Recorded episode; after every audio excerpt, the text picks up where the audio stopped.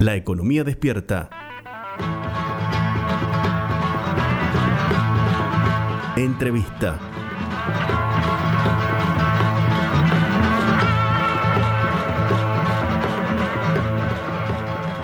Muy buenos días, Juan Valerdi, economista, docente de la Universidad Nacional de La Plata. Javier Vicente saluda, ¿cómo estás? ¿Qué tal, Javier? Un placer hablar con vos. No, un placer, placer nuestro para abordar este tema que a nosotros nos interesa, que parece que más allá de alguna publicación en algunos medios de comunicación nacionales, no ha tenido mucha repercusión, que es eh, la nueva filtración de las empresas offshore, en este caso que se ha dado a conocer como Pandora Papers. ¿Con qué nos encontramos, Juan, ahí? Bueno, yo soy bastante escéptico de los temas de estas filtraciones, no de todas, pero de una gran mayoría, porque eh, primero los canales por los que surgen y se mueven no, no tienen una transparencia y justamente están supuestamente combatiendo algo que es la red de guaridas fiscales, que es algo el reino de la, de la opacidad, ¿no? Entonces, lo que vamos a ver y lo que vemos en esta filtración, como los Panama Papers y Paradise Papers, son una sobre representación del poder político y de algunos famosos y deportistas y demás que en realidad en el dinero que se mueve en las guaridas fiscales son una minoría franca. Eh, se ha estudiado, una ONG muy reconocida que se llama Global Financial Integrity ha estimado que dos tercios de los fondos que mueven las guaridas fiscales tienen que ver con fuga, evasión, fuga de capitales, evasión y ilusión de multinacionales. Y las multinacionales no salieron ni en los Panama Papers, ni en los Paradise Papers, ni en esta filtración de los Pandora. Es decir que, sí salieron en otra filtración que se procesó al que entregó los datos, que se llamaban los papeles de Luxemburgo, los LuxLeaks, y, esa fue una verdadera filtración y le pegó en el corazón a las multinacionales que hacían triangulaciones con Luxemburgo y fue bastante mentado y de hecho el, el fisco de Europa o varios fiscos están todavía persiguiendo esas multinacionales. Ahora, estos Pandora tienen más el cariz de una pelea de bandas financieras que están compitiendo por la porción de la torta de la red de guardias fiscales que mueve a algunos billones o trillones de dólares, ¿no? Es decir, que hay, hay una intención de otras guaridas fiscales de que se conozcan estos eh, estas empresas offshore. En realidad no es de otras guaridas, sino que las guaridas fiscales, las redes de guaridas fiscales que básicamente en las últimas décadas se han desarrollado alrededor de Londres inicialmente, hace un siglo y pico, y después se han ido desplazando a socios de Londres en Wall Street. Entonces había una parte importante que iba a Londres y una parte importante que iba a Wall Street. Básicamente son los dos corazones neurácticos. Después hay otras redes que tienen que ver con Suiza o con Singapur, Hong Kong, pero el corazón está en Lo que está ocurriendo es que eh, la de Wall Street hay un sector que no está asociado a Londres y que es la nueva camada, digamos, de finanzas estadounidense, que ya no necesita los intermediarios de las islas del Caribe, de Panamá y demás, y de los socios de Londres, y está tratando de correrlos del negocio. Entonces, genera estas filtraciones para generar el riesgo y percepción de riesgo a los clientes de esa parte de la red y para sacarle la porción de la torta a Londres diciendo, bueno muchachos, este, Londres ya vivió muchas décadas de estas rentas, cuando dejó de ser potencia, ahora Estados Unidos ha decaído mucho en su potencia económica e industrial y tiene que vivir de esas rentas, así que lo lamento, pero tengo que desmantelar esto y chuparme yo esa porción de la torta. O sea que detrás de esto, entonces, en definitiva, hay algunos estados del país del norte que están jugando para llevar estos capitales hacia esas plazas. Sí, pero en realidad directamente se pueden captar desde Wall Street con, con una serie de herramientas tecnológicas que hay hoy que no necesitan ni el disimulo que por ahí tenía Estados Unidos en su momento para, para que no quedara tan claro que todo fluye ahí, eso no se necesita más, y por otro lado las herramientas tecnológicas de hoy que hacen mover los fondos este, evitan la necesidad de tener que usar tantos trampolines en esas islas, que eran todas de un pasaje virtual, pero que obviamente el dinero nunca pasaba por ahí, de eh, hecho, físico o contablemente. cuando vos decís herramientas virtuales, ¿tiene algo que ver las, las monedas virtuales que están tan en, en moda, de moda ahora? Todavía no son fundamentales en la forma que se mueven estos fondos, pero empiezan a hacerlo y yo no tengo duda que en el futuro van a ser una parte muy importante, pero no estas que están ahora, sino las que lance, por ejemplo, el Tesoro de Estados Unidos u otros países centrales Eso está por verse, digamos, está muy verde todavía, pero no tengo duda que va a pasar por ahí. el futuro de las guaridas fiscales va a tener mucho que ver con criptomonedas de países centrales. O sea que hay, uno podría ser Estados Unidos. Hay, hay, complicidad entonces del poder político en la existencia de estas guaridas fiscales. Yo diría que es un poquito peor. Hay supeditación del poder político, o sea, el poder político de Estados Unidos está absolutamente supeditado por ahora al poder financiero. Y en el poder financiero los más poderosos son los nuevos que están ganando esta batalla y que están desmantelando lo que es la vieja guardia, digamos, de Londres y sus aliados estadounidenses, que tienen un, lugar neurálgico en Panamá, e, esa, esa vieja guardia, digamos, ¿no?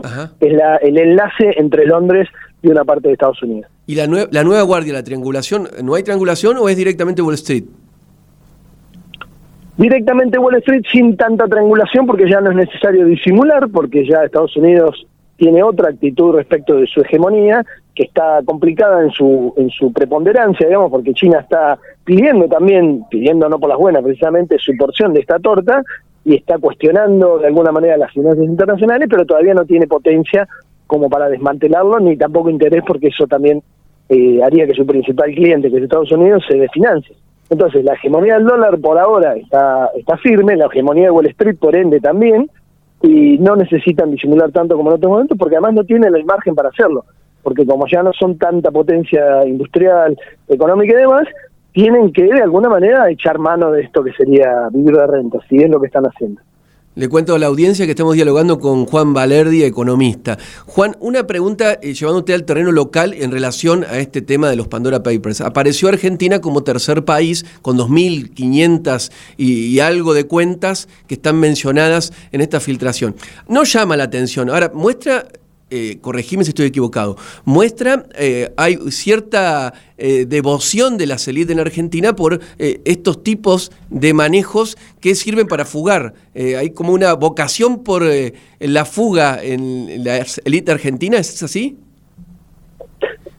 Sí, yo te diría que el problema en realidad es que la Argentina, dentro de lo que es el PBI de la Argentina, la relación que tiene de fuga PBI es altísima, de fuga per cápita es altísima, y no es solamente una creme muy limitada y, pequeña de pocos miles de personas que tienen esos fondos, sino que son varios miles, unos cuantos miles, mucho más de lo que es razonable incluso por la escala. Es decir, hay gente en la Argentina que podría haber fugado 100 mil dólares. Eso en el resto del mundo es poco probable. Lo más probable es que no, que no le dé la escala o que no tenga sentido para alguien que tiene 100 mil dólares en otros países del mundo fugarlos, digamos, y tenerlos en guardias fiscales y demás. En la Argentina se ha hecho por distintas razones que no, no, no nos da el espacio para discutir, pero hay eh, 500 mil millones de dólares de la Argentina en el exterior y está bastante atomizado, más allá de que hay algunos que tienen mil millones de dólares, ¿no? Algunos que son conocidos industriales o, potentes en Argentina. Sí, vos decís no da el tiempo para una de las razones, pero ¿cuál sería una de las razones más fuertes? ¿Las razones por la fuga? Sí, no, porque uno escucha a los empresarios y habitualmente hablan de la inseguridad jurídica, de un Estado que se mete en los negocios privados, de la incertidumbre. No, no, no, no, de ninguna manera. Yo creo que es este, consecuencia de una estabilidad absoluta en nuestro sistema financiero que está eh, construido por Martínez de Oz y la ley de entidades financieras desde 1977 está hecha por Martínez de Oz e intacta, y por ende ese sistema financiero no ha sido confiable y sistemáticamente ha esquilmado a todos los que han puesto plata ahí, y por otro lado una miopía voraz, digamos, de, las clases empresariales argentinas, no de las pymes precisamente, sino de las grandes, e incluso de algunas pymes que se hacen grandes, que es cuando logro eh, hacer plata la fugo. Y eso, digamos, en otros países no es así. En otros países como Brasil, cuando hacen plata, se dedican a, crear un imperio en su país o a, crecer, digamos, y por eso Brasil es lo que es industrialmente. Y, y hace 50 años estábamos mucho más empatados con la Argentina y hoy nos saca mucha ventaja, ¿no? ¿Y qué pueden hacer los estados, los fiscos, ante esta situación? Yo pienso en Argentina que siempre se habla, hablamos de un sistema tributario regresivo, en cualquier medida que apunte a más progresividad tenemos este este problema que es una amenaza ante cualquier reforma. Eh, ¿Coincidís conmigo en esto? Y ante esto, ¿qué se puede hacer? ¿O hay complicidad también aquí o subordinación del poder político ante estos capitales? En los hechos, hay subordinación del poder político porque la reforma tributaria para que paguen más los ricos y los grandes empresas y demás no ha ocurrido. Ni siquiera cuando el kirchnerismo tenía mayoría en ambas cámaras y tenía poder y tal vez supuestamente tenía la intención de hacerlo, pero nunca lo hizo. O sea que la reforma tributaria para que la AFIP deje de pescar en la pecera de las pymes, de los cientos de miles de pymes que no tienen escala para evadir, eludir y fugar, porque no tienen para pagarle a los asesores, y de la clase media formalizada, eh, eso hace que se perciba en la clase media de las pymes que hay una altísima presión tributaria. Desde el punto de vista del total, la Argentina no está, como dicen algunos mercenarios mediáticos, entre los primeros puestos del mundo en presión tributaria. De hecho, ni siquiera estamos por arriba de Uruguay y Brasil. Y en el mundo estamos treinta y pico, cuarenta. Ahora, desde cómo está distribuida esa carga, justamente porque los ricos, las multinacionales, las grandes empresas no pagan y porque el poder político no lo confronta, eh, lo que tenemos de hecho es que está muy difícil entender o concebir que el poder político haga esa reforma y efectivamente cambie esa relación. Entonces, la propia fuga ha hecho que el poder político no, toque esos intereses y veo difícil que se vuelvan esos capitales porque ni siquiera con los blanqueos han vuelto. En los blanqueos del, del kirchnerismo, los dos, el dinero que entró fue muy poco. Y en el del macrismo fue un blanqueo muy particular porque le permitió dejar la guita afuera y se blanquearon 120 mil millones de dólares y solo vinieron 20 mil. Entonces es un blanqueo bastante raro, digamos, porque normalmente el blanqueo es te perdono para que traigas la plata. Claro. Eh, ¿Qué relación hay entre la deuda y estas guaridas fiscales y esta fuga de capital, justamente ahora que el ministro de Economía Martín Guzmán está en negociación con el Fondo Monetario Internacional por los 45 mil millones de dólares que prestaron durante el gobierno de Mauricio Macri? Absoluta de relación. Toda la deuda que tiene la Argentina es porque sistemáticamente se han deudado para tapar los agujeros por la fuga de capitales y por la evasión y ilusión, y ese dinero que se fugaba increíblemente se recirculaba en las guardias fiscales y volvía comprando los bonos de la Argentina y después metiéndole presión para que los pagara y para que hiciera políticas económicas para que los pagaran. Esto respecto de la deuda con acreedores privados. Respecto de la deuda con los organismos como el FMI, el peor, la peor negociación de la historia del FMI es cuando Néstor Kirchner le dio los 10 millones y dijo, váyanse. Entonces ahora nos prestaron 45 mil para que eso no vuelva a pasar por mucho tiempo, porque la Argentina es muy difícil que tenga 45 mil millones de dólares para pagarle al fondo y decirle que se vaya y no, no tenga injerencia en su política interna. ¿no? Claro. Eh, una, una última. Eh, ante esta situación, ¿vos ¿Qué crees que va a pasar con los, Pandora Papers, con los nombres que se mencionaron de empresarios argentinos, de, famosos? ¿Va a quedar en la nada o hay una posibilidad de que se investigue y que se llegue a fondo con esta cuestión? En la nada. En la nada porque primero que las filtraciones no sirven como elementos judiciales y segundo que la FIP cuando estaba Bad y Cuccioli, recibió información a través de los intercambios de información, que son una farsa, pero de vez en cuando entregan a alguien para se dé cuenta que funciona, y ni siquiera con eso la FIP hizo algo. Y cuando asumió este gobierno tampoco se puso a hacer algo y les dieron un blanqueo que estuvo este año a, mediados de año, y con ese blanqueo supongo que la gran mayoría de los que estaban en esa en ese envío, digamos, de información pudieron entrar y se acabó el problema. Si no, lo hubiéramos visto en los diarios porque seguramente había información muy importante en eso que Cuccioli y Abad cajonearon y que nunca fueron efectivamente procesados por hacerlo. El blanqueo que hace referencia es la ley de solidaridad, la que hizo de reducir la carga tributaria a quienes traían el dinero.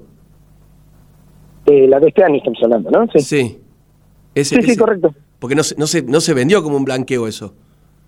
Sí, sí, pero por supuesto que era un blanqueo. Si vos traes plata que no tenés declarada y te la dejan invertir en, en, inmobiliario o en acciones o lo que sea, es un blanqueo. Era así, es un blanqueo. No se vendió como un blanqueo porque los blanqueos nunca tienen el nombre de blanqueo. La, la ley de, ¿cómo se llama? histórica, ¿cómo era? De, reparación histórica fue la de la del La ley de reparación histórica también incluye un potente blanqueo y nunca se vendió con blanqueo. Y fue un gran blanqueo que ya te digo, blanquearon 120 mil millones, de los cuales solo vinieron 20 mil y los otros 100 mil quedaron afuera. Así que los blanqueos nunca tienen un título como el blanqueo porque de hecho, cada gobierno como mínimo tiene un blanqueo. En el kirchnerismo tuvo dos, pero porque tuvo tres periodos. Está bien. Eh, bueno, Juan, te agradezco muchísimo. Ha sido eh, sumamente claro para entender esto que a veces se, nos escapa, que parece complejo, pero como lo has, lo has planteado, no es complejo. Acá estamos hablando de delitos económicos, sin duda. Estamos hablando de delitos económicos, pero sobre todo a la gente lo que le tiene que quedar claro es que las guaridas fiscales, mal llamados paraísos, a, propósito, adrede, eh, son un engranaje fundamental de las finanzas internacionales y no son ni un error ni un problema para quienes absorben esos fondos, digamos. Entonces hay que tener eso en cuenta y no van a ser combatidos realmente, se va a hacer una lavada de cara como siempre y, y lo que está yendo y fluyendo el dinero de todo el mundo hacia las plazas financieras más importantes, en este caso Wall Street, en su momento también Londres, y eso no va a cambiar. Y mucho menos va a cambiar por estas filtraciones que son absolutamente sesgadas, así como los periodistas, que nadie sabe cuál es el criterio para elegirlos en ICIG y demás. ¿no? Claro. Gracias por este tiempo, Juan. Por favor, un abrazo inmenso. Hasta la próxima. Un abrazo. Pasó Juan Valerdi por La Economía Despierta. La Economía Despierta